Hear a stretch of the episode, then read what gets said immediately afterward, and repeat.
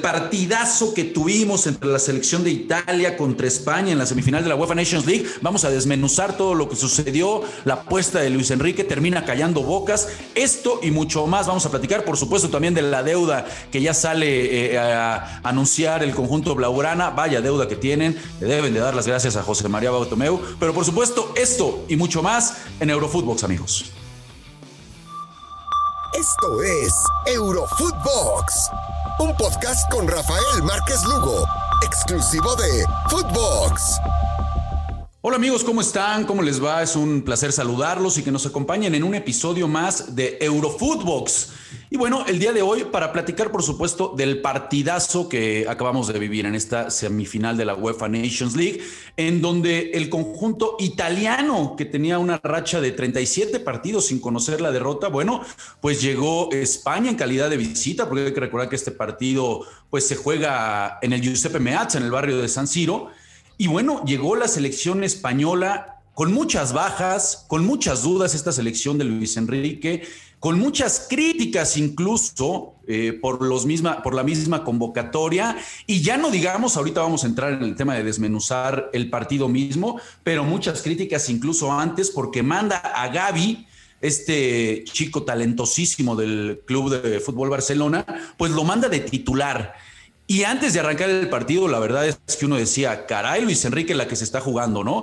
Al debutar a un chavo con la selección española en un partido de esa envergadura, de tal magnitud, contra Italia, que insisto, venía de una racha durísima. Bueno, desde ahí ya venían las críticas, los cuestionamientos hacia este seleccionado de Luis Enrique, pero yo preguntaría, ¿terminó eh, tapando bocas? Porque bueno, si recapitulamos el partido, la verdad que fue un partidazo de altísimo nivel lo que tuvimos, en donde por supuesto creo que hay que destacar las condicionantes, ¿no? Eh, primero la expulsión por parte de Bonucci, ¿no? Esa doble amarilla, primero a la media hora y después al minuto 40, en donde ya termina pues mermando al conjunto italiano. Arranca muy bien España, hay que decir que el planteamiento de Luis Enrique es muy, muy bueno, porque deja a César Espilicueta eh, por la banda derecha, eh, haciendo un tercer central, yo diría, sin darle tanta salida, y al que sí sueltes a Marcos Alonso. Y esa fue precisamente la llave en donde termina ganándole el partido, ¿no?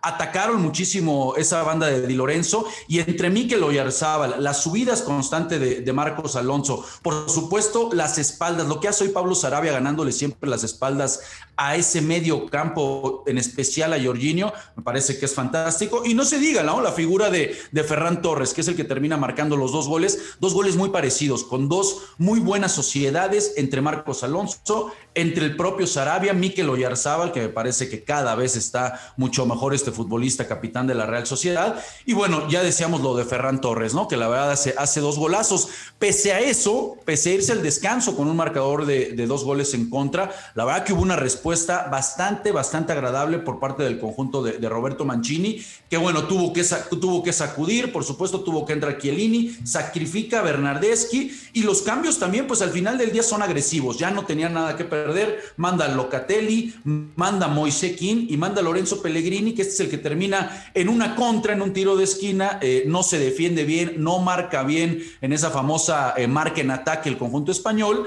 eh, queda una pelota dividida y el mejor de Italia, ¿no? Que ya lo venimos diciendo, amigos, desde la Euro, que me parece que es Federico Chiesa, es un portento de futbolista, físicamente roba, es, es un animal, eh, en la extensión hablando precisamente del fútbol, la verdad. Y lo que hace, bueno, roba la pelota, es un contragolpe y eso termina dándole vida y haciendo que este conjunto de Italia venda, venda bastante cara eh, la derrota. La verdad que termina siendo un partidazo.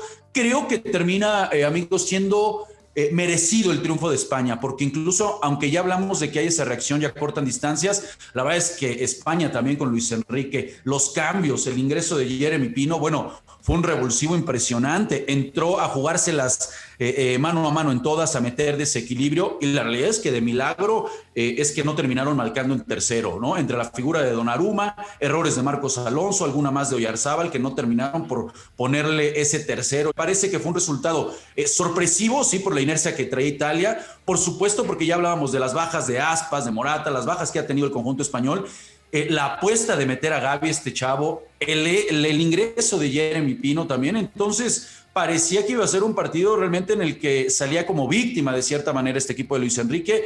Y bueno, al final del día, amigos, pues me parece que Ahí se, lo, se los dejo a ustedes, pero yo creo que sí termina eh, callando bocas de cierta manera, ¿no? Por, por supuesto, eh, debuta este joven canterano, decimos. Eh, vamos a ver ahora qué es lo que se puede esperar con Luis Enrique, ¿no? ¿Qué va a suceder realmente ahora en esta final, amigos? Mañana vamos a tener este partidazo, el, el conjunto de Bélgica recibiendo a Francia.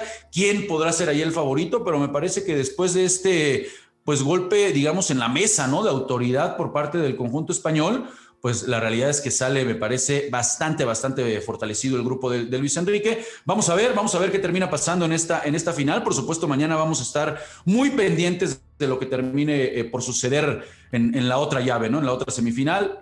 Y bueno, amigos, eh, eso, eso es en base al, partido, ¿no? Insisto, fue un partido de altísima, de altísima calidad. Eh, y bueno, vamos a hablar ahora con la nota de lo que sucede con el conjunto del Barcelona en donde, bueno, pues ya salió ahí, eh, ya salieron declarando, ¿no? Eh, reportando las pérdidas, que bueno, son cerca de, de 500 millones de euros, ¿no? lo, que se generó durante el año, el año pasado. Sabemos que este, esta finalmente, pues es, es la herencia de, de lo que hizo José María Bartomeu, ¿no? Eh, la verdad es que si, si quieren buscar culpables, sabemos que esa gestión terminó por endeudar de manera grosera a este equipo y bueno, así lo dicen tal cual, ¿no? El día de hoy, si el Barcelona fuese una una sociedad anónima, pues prácticamente estaría en una situación de disolución, ¿no? De quiebra. Pues sí, vamos a ver qué es lo que sucede con el conjunto eh, Blaugrana. Hoy seguramente sus aficionados eh, pues estarán contentos, estarán contentos, ya lo decíamos, de la participación de Gaby, este que pues se convierte en el futbolista más joven en debutar con la selección española y me parece me parece, amigos, que termina cumpliendo y de muy, de muy buena manera. Todavía se habla de que esta directiva pues, puede fichar,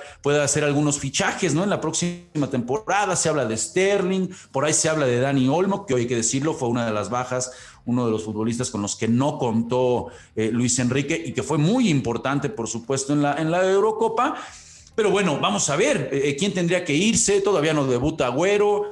Eh, ya salieron por ahí unas declaraciones en donde decían, bueno, pues si no hubieran traído a Depay, no hubieran traído a Agüero, pues hubiera quedado Messi. Bueno, sabemos que, que el tema Barcelona seguramente nos va a seguir dando de qué hablar. A ver si en algún momento pueden ya liberarse, sabemos del tema de un Titi, de Sergi Roberto, que hoy juega con la 10, bueno, pues hoy, hoy, hoy me parece que entra también Sergi Roberto y lo hace de buena manera, pero bueno amigos, pues ahí está la, ahí está la nota del día de hoy, la verdad que tuvimos un partidazo en las, en las semifinales de la de la UEFA Nations League. Y los invito a que por supuesto pues nos escuchemos mañana para platicar de lo que será la otra llave entre el conjunto de Bélgica, recibiendo a Francia, amigos. Nosotros es hora de despedirnos, les mandamos un fuerte abrazo. Por supuesto, no se olviden de seguirnos en, nuestras eh, redes personales, Rafa ML Oficial, ahí nos pueden encontrar en Twitter, escucharnos aquí en Spotify, en Footbox de lunes a viernes. Y bueno, banda, pues mañana nos escuchamos, les mandamos un fuerte abrazo, hasta la próxima. Esto fue Eurofootbox con Rafael Márquez Lugo un podcast exclusivo de Footbox.